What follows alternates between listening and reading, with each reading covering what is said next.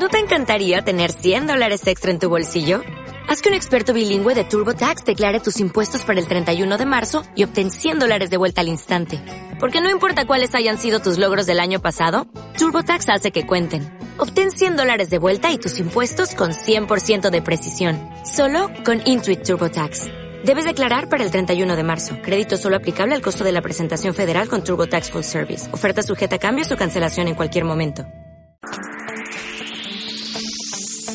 Buenas tardes, amigos y amigas. Buenas tardes, compañero. Hola, buenos días. Muy buenas, buenas tardes. Buenas noches. Ya sí que estás pensando que vamos al canal internacional dentro de un ratito y saluda en todos los espacios. Pero eh, otra vez volvemos en simbología oculta con Manuel. Y, y, como hemos hablado de Dalí, vamos a seguir el mismo rango y hablar mm, de dos personas importantes en su vida. La más importante fue Gala. Y a continuación te tocará a ti contarnos la, La vida y la historia de la niña olvidada eh, que había sido mm, hija de Gala. Entonces, eh, retomando la- el hilo y la historia, estos eh, dos grandes personajes, porque al final casi fueron una simbiosis y si recordamos lo que hablamos la otra vez, llegaron a, fi- a- a firmar los cuadros porque los han pintado conjuntamente y firmaban Gala Dalí, algunos, otros no, otros eran simplemente Dalí, pero ella llegó también a colaborar en, en algunas pinturas, ¿no?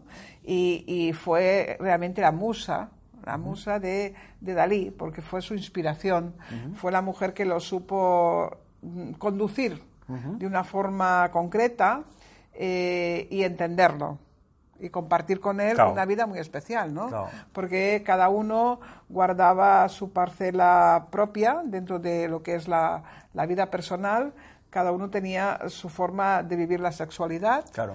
y la vivía a su manera mm, de formas distintas, pero también compartían espacio. Pero ellos guardaban también lo que se llama ese espacio privado. Y es más, para mm, visitar a Gala en sus aposentos, Dalí llamaba a la puerta y pedía permiso. ¿eh? Recordando este punto, hemos de hablar de que esta joven rusa con 18 años emprende un viaje a Suiza, cruzando Europa, que en aquella época era una Europa convulsa, y eh, se vino para Suiza porque pasaba largas temporadas convalecientes eh, de una afección de pulmón. Acuérdate que en aquel entonces estaba muy de moda esos hospitales eh, para afecciones respiratorias, Sí. ¿no? que eran lo que se llamaban los sanatorios. Claro. Hoy en día mm, tenemos hospitales para todo tipo de tratamiento, pero eh, en realidad eh, después tenemos nuestros spas para pasárnoslo bien, para tomar eh, esas aguas Termales. termales, Para curar. las curativas, entonces es distinto. Pero bueno, ella llegó a recuperarse al sanatorio de Clavadey de Davos en Suiza y allí era simplemente conocida como Elena Diakonova, nacida en Kazán en 1894 y ella es una mujer muy culta y se encuentra en un ambiente literario semejante al que vivía y cultivaba con su madre Antonia de Uluina, una mujer culta que pertenecía a la aristocracia rusa y vivía con su nuevo marido Dmitri, eh, un reputado abogado moscovita con el cual se casa tras la muerte del padre de Elena. Esta mujer se vuelve a casar de segundas. Pero ella nunca perderá, mm, Gala nunca perderá el contacto con ese padrastro y será una influencia eh, esencial en su vida. Ella, por su cultura, rodeada mm, de libros clásicos rusos que la acompañan siempre y guarda su biblioteca como un tesoro, ¿no? Tenía una biblioteca y todo. Exacto. Eh, de hecho, cuando se convierte en Gala Dalí, ella inicia la escritura de un proyecto autobiográfico donde se desvela el esplendor de su talento. Un manuscrito que está redactado a mano en un cuaderno mm, Moleskine, que era un cuaderno muy especial, lleno de cambios, de tachaduras que se subrayan. Como un borrador. Exacto. Y, y tiene gran voluntad literaria, publicado no hace muchos años, ¿eh? al final se acabó publicando, que recuerda esas influencias eh, familiares. Fue por la misma época, pues entonces tenía alrededor de unos 12 años, cuando una noche ella recuerda que su padre leía en voz alta eh, a sus hermanos y a ella. Y mm, ella seguía esos relatos interesantes y apasionados que hablaba del demonio, del ángel caído, que se aparecía como un hermoso joven. Elena era la tercera de cuatro hermanos y una estudiante aplicada al instituto. ¿eh?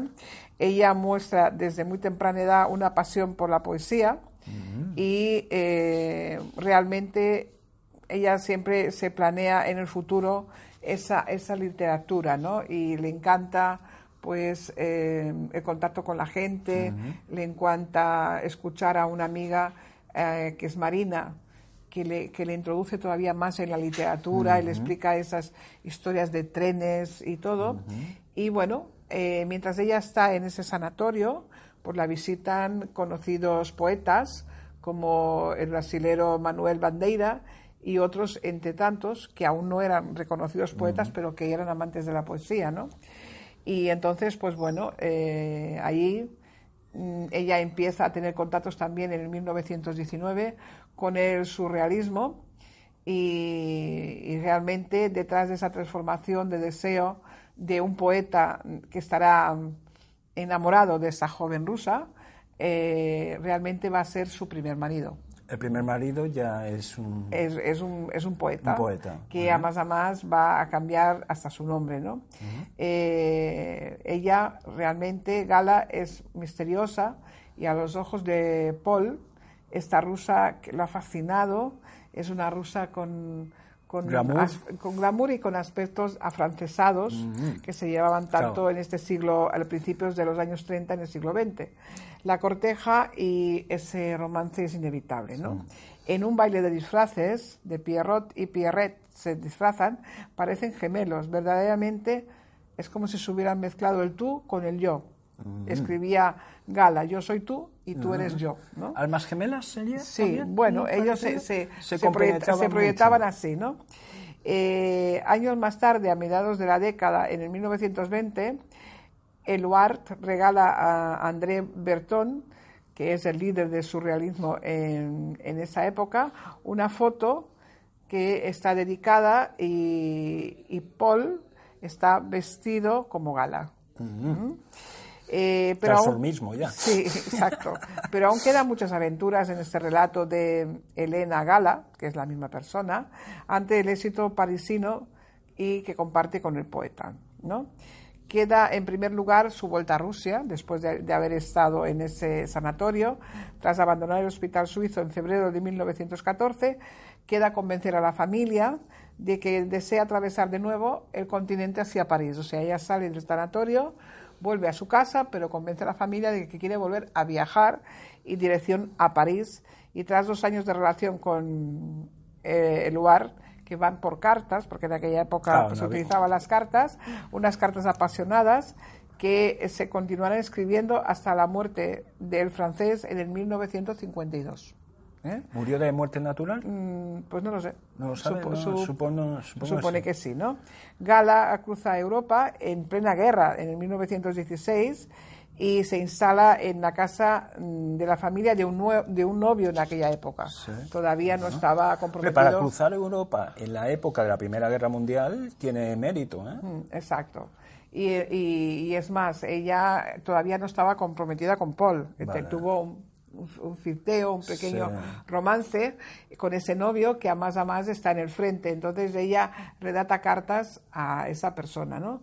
En el 1914 escribe un prólogo de un libro de Eluard mm, que lo escribe bajo un seudónimo. No se deben asombrar, era una mujer, mejor dicho, era una desconocida presente en este pequeño volumen de escritura de- del poeta. ¿no? En el primer texto de Gala, del cual se tiene constancia y la prueba es su estrecha colaboración con el poeta, incluso una suerte de coautoría, o sea que está acostumbrada a compartir, ¿no? igual que hizo con Dalí pintando a, la- a las cuatro manos, digamos, también compartió con el texto mm, de ese escritor mm, y poeta, ¿no? Y ahí pues también colaboró y siendo el ruso se dice que en la vida todo es compatible, una mujer con, con el hombre y el hombre con la mujer, ¿no? En el 1919 ella va a entrar en ese círculo intelectual parisense, Ahora, lo que el ella año de quiere, las luces. exacto, a través de Breton, que no tardará en gobernar la escena artística literaria internacional. La pareja eh, fascina al colectivo y por lo tanto Eluard, que es uno de los poetas más amados, y Gala, que es mucho más que la supuesta musa presentada en la historia de forma convencional. Es sobre todo Gala, este personaje carismático que atrae la atención de los más variados integrantes del grupo, diferentes cada uno de ellos. Gala reserva y, y es eh, muy reservada y a ratos hasta se convierte en opaca, era entonces como un personaje complejo, siempre difícil de interpretar y abordar. O sea, ya no se dejaba abordar por cualquiera. ¿eh? Para Gala, Dalí encarna lo irracional, la inspiración para llevarla a cabo una premiante eh, tarea creadora. Y sin pensarlo, deja su vida mm, en París y va con él, se va con Dalí.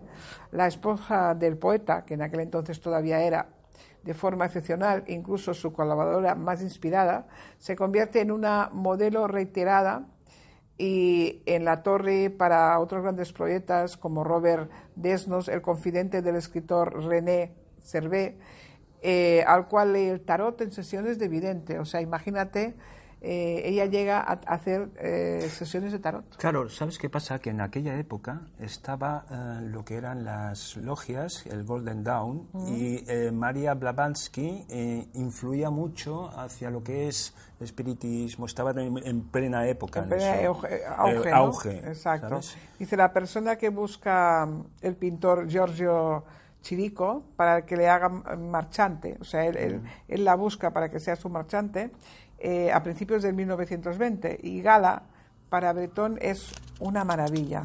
Eh, son como ojos grandes agrupados en corazones concéntricos que conllevan eh, crueldad, inteligencia y juventud. O sea, era una mujer muy, muy especial, ¿no? Eh, después de casada eh, con Dalí, será también eh, la más odiada por Buñuel. Buñuel, El- ah, vale, Luis Buñuel, el director del Exacto. cine. La detestada por Ana María, que es la hermana de, de Dalí, porque es acosada y acusada de manipuladora y controladora. controladora de Dalí, Exacto. la manipulaba, Eh, controlaba. Exacto, exacto, exacto. Entonces hay que tener en cuenta que Galatea es una de las esferas eh, y obras más representativas de la época de Dalí. Y también mm, va a tener unas relaciones animadas y unos juegos a tres con ese propio eh, Luar, que era el primer marido de, de ella, y por lo tanto Gala mm, juega ah, de forma ambigua con los dos, hasta que se decide quedar con Dalí, ¿no? Eh, quizá nadie ha sabido describirla con una precisión como Ernest, eh, su retrato en el 1922, en el que es la única mujer que dirige la mirada hacia el espectador de forma majestuosa. Esta mujer se le describe como una bruja seductora que amenaza con arrojarte la manzana de la discordia en el grupo, ¿no? Eh, escribe Víctor Kranzle recordando aquel, aquellos momentos. Ernest eh, sabe vislumbrar a, a Gala y a mucho más que una seductora musa. Es un personaje odiado, amado, ambicioso, diferente en la función de, dependiendo de quién la mire, ¿no? Con los ojos que la miren. Incluso es mucho más que la inventora de su segundo marido hasta eh, la muerte de su primer Eluard. En su representación, Gala es una mujer libre, que se va, que corre en busca del silencio, la libertad, para ser la escritora que desvela en páginas sueltas ese maravilloso proyecto eh, de escritora autobiográfico, para ser artista que ha participado en numerosos lugares o que ha inventado varios objetos surrealistas. O sea, se parecía en este momento mucho a Dalí, ¿no? Eh, Veo que los dos tenían una atracción sobre el surrealismo. Sí, Veo exacto, que Los exacto. dos ahí coincidían. Ahí coincidían mucho y compartían, ¿no? Claro, era la época de los pintores surrealistas. Exacto. Entonces, eh, bueno, esta mujer en el verano de 1920, con el grupo de amigos y el pintor Magritte y, la y su esposa, los de Luars y el galerista belga eh, Geomans, deciden ir a Cadaqués a visitar al joven español y ahí es cuando se conocen con Gala. ¿ok? Gala eh, entiende que se ha hallado al frente de su destino. Dalí es un tipo guapo, como Dales, enloquecidos que encandilan a las burgueses y a las burguesas y que llegan a ese lugar exótico del Mediterráneo. O sea, es todo un conjunto en la historia, ¿no? Dalí encarna ese irracional, eh, que es la, inspiración para Gala y que puede eh, hacer que ella lleve a cabo sus eh, tareas de creadora, ¿vale? Eh, no sabe a ciencia cierta qué va a consistir ni qué va a pasar, pero sabe que va a pasar algo, desde el principio que lo conoce, ¿no? Ya lo intuye. Exacto. Lo ve de inmediato y decide dejarlo todo por nada. Eh, el éxito de París, junto a este poeta, y, se va con el joven pintor que entonces todavía no es nadie. Todavía no es reconocido. En todavía esa no está conocido, pero él, ella decide que apuesta por él, ¿no? Y se va. Eh, por lo tanto, Gala, que es la mujer de Eluar, eh, decide dar por acabada esa, esa relación. Y bueno, ella mm, se convierte en esa musa para Dalí, eh, con un cuerpo y un cutis todavía de niña, con unos clavículas y unos músculos infrenables, y también esa forma atlética, o sea, la mujer que era mm, deportista mm. en la época que corría, no era lo más normal. ¿Hacía, ¿Corría? ¿Hacía atletismo mm, también? No, sé si corría. En aquella época ella hacía, hacía algún tipo de deporte porque se mantenía muy bien físicamente. ¿no? Entonces, bueno, La vida secreta de Dalí, que es uno de sus libros, eh, habla precisamente de esos primeros encuentros en Cadaqués. Dalí corta los lazos con la familia, ¿vale? Y amigos, e incluso en su lengua materna por, ella. Por ella. Por ella ¿eh? Eh, juntos desarrollan extraordinarias, se complementan. Gala aporta un sentido práctico, tras la cual se mascara esa obstinación de dotes creadores. En el castillo de Púbol, eh, al que Dalí solo podía entrar por invitación, que es lo que te contaba antes, en la, en la habitación propia de Gala, estaba porque era un espacio eh, que todo artista necesita. Y ella era una artista también, era una creadora, por lo tanto era que respetarlo. Sin embargo, la rusa aporta seguramente mucho más, igual que Dalí, y ofrece, eh, por lo tanto, Dalí le ofrece ese espacio creativo que todo pintor o todo artista necesita, y, y por lo tanto lo comparten. Así que junto a Dalí, Gala no solo consigue florecer como escritora, y un artista de talento lo prueban los escritos y objetos surrealistas que han creado, sino que en el trasvase entre ambas se conforma una coautora en el proyecto colectivo con Dalí. O sea, ella tiene su propio proyecto que trabaja, pero además, además comparte con el proyecto de Dalí. ¿vale? Y lo reconoce Dalí eh, cuando firma sus mejores obras con el nombre en que resume Gala Salvador Dalí. ¿vale? O sea, le da el permiso, lo, la reconoce y por lo tanto se firma de esa manera. Eh, eso es un proyecto y es su obra, ¿no? Es una obra muy, muy, muy compartida y es un producto en colaboración entre Gala y Dalí y que hace pues que realmente el pincel tenga esa parte sutil de trabajo, eh, sobre todo cuando hace esta pintura conocida como el sueño, el sueño de Venus, en el 1939 que aparecen los dos trabajando juntos. O sea, hay una ¿Ah, fotografía en el que está. Entonces, eh, es un mm, particular juego de espejos ah. y se complementan entre la autoría compartida de Dalí y la rúbrica y firma constante reconociendo el trabajo de Gala. Ah. Así que Gala y Dalí trabajan conjuntamente en este proyecto del sueño de Venus. Eh, es realmente algo que comparten todo, ¿no? O sea, van creando, van haciendo los dibujos, van haciendo muchísimas ¿Tanto ella también dibujaba? Eh, sí, también, también. Hacía esbozos, y tal. Entonces, bueno, mm, se piensa que hay una, una gran fortaleza defendida eh, por ellos dos y sobre todo una gran personalidad como la de Gala, Dalí es conocida en la historia de la cultura pese a que su nombre se ha pronunciado a niveles internacionales y la imagen plasmada en alguno de los cuadros más importantes de, la historia del arte, pero más allá de los títulos de la musa o la manipuladora, la rusa es el arte, lo que Yoko Ono es a la música. ¿Os acordáis? Ono, hasta hace pocos años la gente se había pro- pro- procurado de señalar la impronta que dejó en el paso de la vida de Dalí. Eh, en la muestra se pueden ver objetos personales, cuando hay exposiciones, dibujos, trajes, fotografías, estratos, documentos, a través de los cuales se puede reconstruir esa personalidad del protagonista, ¿no? que es la historia de Elena, después Gala. Y por lo tanto, esto ha sido un principio muy, muy importante, pero es ahí donde ella rechazó el papel de madre, porque ya tuvo una hija con su primer Claro, marido. ya tuvo una hija y ya no Y- quería tener más. No, no quería tener más, ni siquiera se quiso ocupar de su hija. La rechazó, porque es lo que ahora nos vas a contar para que sepamos esta parte no maternal, artística, todo lo que quieras, eh, humana a su punto, y maternal, por supuesto, no, porque hubo un rechazo hacia su hija. Claro. Hay un cuadro que, mira, hablando del simbolismo, hay un cuadro de, de la mujer que se ve un cisne. Sí. Está montado en un cisne. El cisne es la libertad, Sí, sí. la belleza. Ella era una mujer muy libre. No Y estaba quería- encima del cisne. No quería responsabilidades y menos a nivel maternal, que es lo que aquí traías, ¿no? Pues bueno, aquí dice, comentamos que es la niña olvidada de los surrealistas. Dice, antes de huir con Dalí, Gala tuvo una hija fruto de su relación con Pa- Paul Eluard, Sí. Cecile, a la que repudió y desheredó. Sí, al final de su vida la desheredó. ¿Y por qué? ¿Por qué? Bueno, aquí creo que hubo manipulaciones porque eh, la hija se acercó en el lecho de muerte, ella ya estaba inconsciente y los, eh, la gente que la rodeaba no dejaron que la hija se aproximara porque yo creo que se había manipulado ese testamento. Es opinión personal. ¿eh? Ahora- Ahora un documental promete luz sobre su vida apasionante. vaya.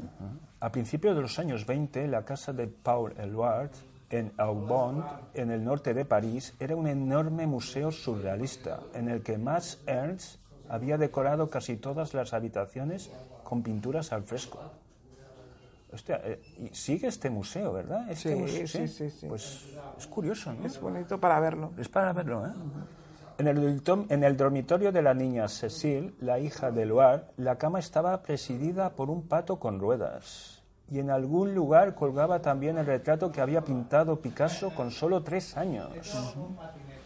Todos los surrealistas, es decir, todos los amigos de Loire Marcel, Duchamp, Man Ray, adoraban a Cecile, la primera niña nacida dentro del movimiento que sacudió los cimientos del arte europeo. Mm, ¿Qué edad tenía en estos momentos, sabes? Tres añitos. Tres parece. añitos ya. Pero todo ese amor colectivo había servido de poco, cuanto más de alivio pasajero, pues sobre la niña pasaba, pesaba la sensación de que su madre, Gala, Eluard, nunca la había querido en realidad. No. No sería una niña aceptada, no, no, no quiso tener la niña, o fue un- una frustración que tuvo. Exacto, ella no quería ser madre, fue madre porque en aquella época En aquella tocaba. época tocaba, y ya claro, está. y Pero ella era eh, fue un accidente, digamos, para Ah, ella. Claro. Gara se había quedado embarazada en 1917, claro. Imagínate, en ese En año no, se había un aborto. No había un aborto, nada, no había preservativos, ni, píldoras. Poco antes de que Paul marchara al frente de los este- estertores de la Primera Guerra Mundial y dio a luz a su única hija en la primavera de 1918. Gara no quería hijos, No. los veía como un obstáculo para sus aspiraciones Para su carrera. artísticas. Claro, en aquella época era difícil. En 1929, obsesionada con Dalí, Gala abandonó a Elbar y de paso, se- lo que decías tú, se desentendió casi por completo de su hija, generando un enorme vacío justo a las puertas de la fase difícil de la adolescencia. Sí, Claro, ya cuando la niña era adolescente, la dejó por completo. exacto. Curioso. Es importante remarcar ese casi por qué, tal como explica Joan Bofill Amargós. Los historiadores suelen afirmar que a partir de ese momento Gala dejó de ver a su hija, pero no fue exactamente así. Vaya, veo que la, la iba viendo. No, La hija iba viendo a la madre. Ah, era la hija y no la madre. La hija visitaba a la madre cuando Claro. Esta hija tendría un... No sé, ¿qué, qué pasaría con ella después, más adelante? No lo sé, ¿No dicen nada de ella? no sé, a ver. Dejaron de verse en los últimos años de vida de Gala, fallecida en 1982. Pero se estuvieron enviando cartas durante largo tiempo. Claro, estaría ella en, otro, Esa punta. en otra punta. Era una relación fría, pero constante. Bofill puede asegurarlo, porque ha visto las cartas que le mostró Cecil Eluard poco antes de morir hace tres años, el 10 de agosto de- del 2016. Mientras realizaba un documental sobre su vida, producido por la compañía Belimpala, que está todavía en fase de desarrollo. Ah, quieren hacer un documental sobre ella. Sí. Ah, y en el que Cecil había accedido a repasar varios momentos de su vida. Se trata una figura poco conocida y en muchos aspectos ignorada. Claro, es que es totalmente ignorada. Claro. No, la- no la reconocen. No, no la reconocen. No. Lleva los apellidos, sí, pero no la reconocen. Del gran momento surrealista y el desarrollo del arte contemporáneo en Europa durante el siglo XX, claro. Ahí empezó en el siglo XX, con Claro. Picasso también, Dalí. La vida. En cierto modo, Cecil nunca quiso llamar la atención, hasta 2014. Hombre, esto es reciente. Solo había dado tres entrevistas y, concedería un par más de, año, de ese año, con motivo de la reedición en Francia de Grain d'Ailé, el único libro infantil de Paul Eluard. Milagrosamente, Bofill consiguió acceder a ella y, para su sorpresa, Cecil acced- accedió a protagonizar un documental biográfico en que participaban también sus hijos. Ah, Se casó, tiene hijos y, accedió a hacer el documental. Sí. ¿Bofill es este el arquitecto? ¿Sabes si se- no, lo lo sé, sabes, no Ricard sé. Bofill? No sé. Seguramente tiene algo que ver en la historia, pero no sé. verdad tiene que ver algo. ¿eh? Decía yo, decía, yo quería hablar con Cecil porque estaba preparando un documental sobre Raymond Roussel, Le Jour de Gloria, finalizado en 2016. Y ella había conocido ampliamente la obra de Roussel a través de su padre. Claro, el padre. Descubrió que aún estaba entre nosotros y localizó su número de teléfono en París. La llamó y le mandó a freír espárragos. Sí, sí, no quiso saber nada. Sí, sí. Claro, es que cómo lo han tratado. Cecil Oluard de Picasso. Pero Bofill insistió y a partir de la reedición del libro de Eluard consiguió el permiso de Cecil para acceder a libros dedicados por Roussel, que permanecen en la biblioteca familiar de Grindel, el apellido real de Eluard, que era nom de Plumet. ¿Sabes qué es? Nom de Plumet es no hay pluma, no hay bolígrafo. En uno de aquellos encuentros fue cuando Bofill le propuso explicar los detalles y circunstancias de su vida. Ella tenía sobre todo el trauma de sentirse infinitamente pequeña al lado de su madre, claro. una mujer famosa. claro, era una mujer famosa. Claro. No lo consiguió superar jamás. En comparación se sentía como si no fuera nada. Parece como si su madre solo existiera en sus años de infancia. Gala no solo repudió a Cecil, sino que la desheredó por escrito. Madre mía. O sea, eso al final creo que ha sido ella realmente quien lo, lo- lo puso al final. No sé si mal guiada, mal aconsejada o realmente lo decidió ella. Eso no lo sabemos. Porque ahí hay un capital. Claro. El episodio final de aquella relación sucedió durante las últimas horas de su vida de Gala, cuando supuestamente le impidió que la viera en su lecho de muerte. Vaya, es una historia muy... Es, es Por, muy... por eso me, me gusta gustó, contarla, porque es como cerrar Un un, capítulo y un episodio de lo que empezamos con Dalí. ¿no? Es muy Eso, impresionante. eso es impresionante. Entonces, eh, creo que eso es, es un buen final ¿no? para, Sí. para, esta, para esta historia. Porque dice, es un momento con muchas incógnitas, porque no está claro que realmente fuera así. Cecil se enteró por la radio que, de que Gala estaba muy enferma. Aquello le resultó humillante, porque nadie, le, ostras, nadie le había informado que su madre estaba enferma. Muriendo, no, y enferma tampoco. Un entorno muy... Bueno, un entorno muy convencional de época Sí. y muy de intereses, ¿no? De ¿Verdad? intereses. Pero mucho, ¿eh? Cuando llegó a Port Lligat, le recibió alguien del servicio que le dijo que Gala no quería verle, pero supuestamente en ese momento Gala estaba en coma y difícilmente podría haber dicho nada. Claro, lógicamente. Hasta el servicio no querían que fuera a verlo. Bueno, estaban, estaban adoctrinados. Adoctrinados, estaban exacto. ya con unas reglas. Unas reglas, pues si viene, decir esto. Madre Está, mía. porque el servicio no decide. Deciden los que están por encima. por encima. Claro. En cualquier caso, Cecil se volvió con el corazón roto. No me extraña, es que... Aunque no le extrañaba que las cosas hubieran sucedido así. A pesar de estar desheredada, al ser la única descendiente legítima de Gala, Cecil reclamó y obtuvo un porcentaje del patrimonio Claro. tras negociar con el gobierno español. Ese 20% le tocaba. Claro, La legítima, la legítima no se la pueden quitar. Claro. ¿eh? Es un patrimonio importante. ¿eh? Hombre, por supuesto. Lo hizo sobre todo por orgullo. ¿no? Muy bien. Joder. Lo hizo sobre todo por orgullo, cuenta Bofil. A diferencia de lo que se ha dicho, no creo que fuera una persona interesada. No. Yo creo que no. El dinero le atraía poco. Incluso renunció a la herencia de su padre en favor de su madrastra Dominic. Ay, qué, qué comparación. La hija que da, la madre, solo va a su interés. Exacto. Y Bueno, por lo menos quien la crió, que supongo que es la abuela, la crió mejor que si lo hubiera criado la madre, ¿no? la verdad que... ¿Eh? O sea, es así. y hasta la muerte de este no pudo acceder ni a la colección de arte de Elward ni a sus derechos de autor. Está, es impresionante esto. La mayor pasión de Cecil en vida fueron los libros y se dedicó profesionalmente a la contraventa de tomos antiguos. Como su madre, los libros. Claro. Igual, o sea, vino ya de familia, Claro. ese amor a los libros. Claro, es el entorno que te rodea. Vale. Claro, pero yo creo que le perjudicó mucho tener la hija en aquella época. Si hubiese esperado un poco más, ¿tú crees? Claro, es que es la vida, la vida. Hoy su hijo, ah, mira, hoy su hijo Pierre Dreyfus, que en 1984 editó y anotó la correspondencia del Eluard a Gala, continúa con el negocio. Recibió los libros de Paul, primeras ediciones impolutas, dedicadas con objetos y papeles dentro. Esto es muy interesante. Mm. Tiene mucho valor. Bueno, yo espero que, que haya haya gustado. gustado la historia porque es real, porque es auténtica.